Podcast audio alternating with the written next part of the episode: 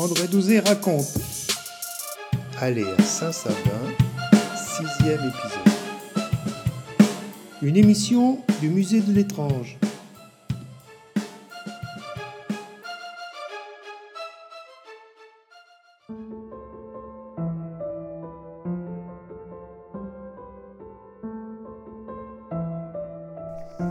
il faut quand même avancer un petit peu.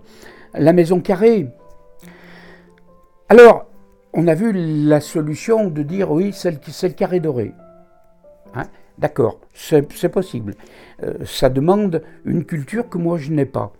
Mais cette chapelle de Saint-Sabin, aujourd'hui, on sait très bien qu'elle n'est pas la chapelle d'origine et que les fondations qui ont été gratouillées pour voir ne sont pas des fondations très anciennes. Les monnaies qu'on a trouvées euh, sous le plancher et qui ont dû être et qui ont dû tomber de quelques bourses de fidèles et qui n'ont pas pu atterrir dans, euh, la sibylle du père lors des messes. Euh, ce sont des monnaies, les plus vieilles qu'on a trouvées sont du, du 16e. On n'a rien trouvé d'avant, non plus en vestiges autres. Donc aucune, aucune inscription, qu'elle soit des dates dans la pierre ou des inscriptions d'archives religieuses, laïques euh, ou forestières, rien avant.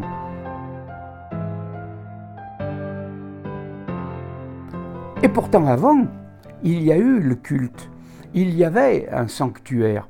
Alors, pour ceux qui connaissent, pour ceux qui, ont suivi les travaux de vaisseaux de sable il y a une quarantaine d'années, une cinquantaine d'années, eh bien, nous avons fait d'autres recherches euh, à Saint-Sabin et nous avons regardé autour. Et en regardant autour, sur le plateau, nous avons trouvé les vestiges d'une fondation très ancienne, carrée, qui a pu être l'oratoire primitif avant l'arrivée de la chapelle ou peut-être un oratoire, ou un, petit temple païen à quelque divinité.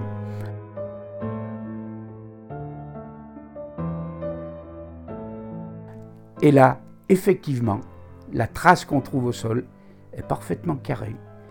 Et s'il s'agissait là de la maison carrée, et qu'après on ait transposé cette appellation avec une appellation d'un carré doré, un rectangle doré, si cher euh, à certaines fraternités. En tout cas, toujours est-il qu'il y a bel et bien sur le plateau l'emplacement d'un oratoire qui, lui, a pu être carré.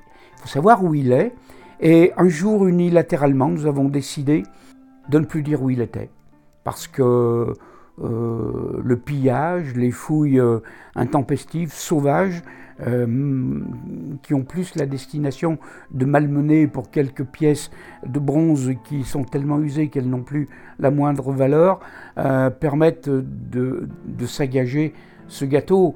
je me souviens d'un archéologue qui disait l'archéologie, c'est un gâteau qu'on ne mange qu'une fois. Euh, parce qu'une fois qu'on l'a mangé, c'est fini. Et en effet, lorsqu'on a fouillé un site, on n'a plus aucune chance de le remettre dans, dans ce qu'il était à son origine. Et nous avons des notes.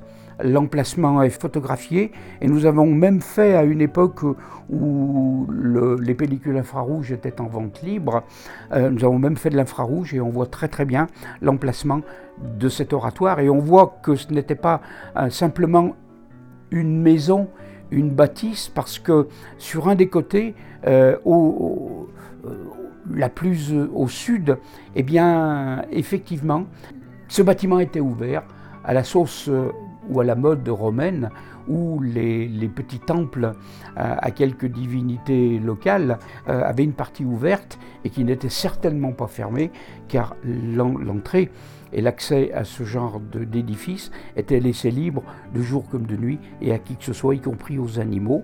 Donc effectivement, on va s'apercevoir que l'histoire de la maison carrée n'est peut-être pas aussi récente, aussi euh, symbolique qu'on peut le voir, mais simplement parce que la mémoire a réussi à survivre. nous avons des notes, ces notes, nous en avions fait part à quelques autorités du parc du Pilat. Je ne sais pas ce qu'elles sont devenues, mais toujours est-il que nous avons partagé ces notes avec quelques autorités à cette époque.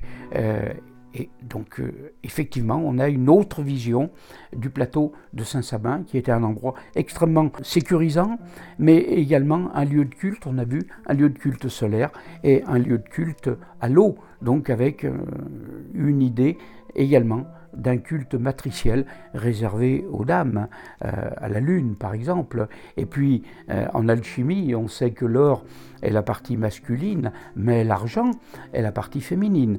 Or l'alchimie qui représente l'argent euh, sur le dessous de ces feuilles pourrait bien être une manifestation mythique, symbolique de la dame dans le passé et l'histoire de Saint-Sabin.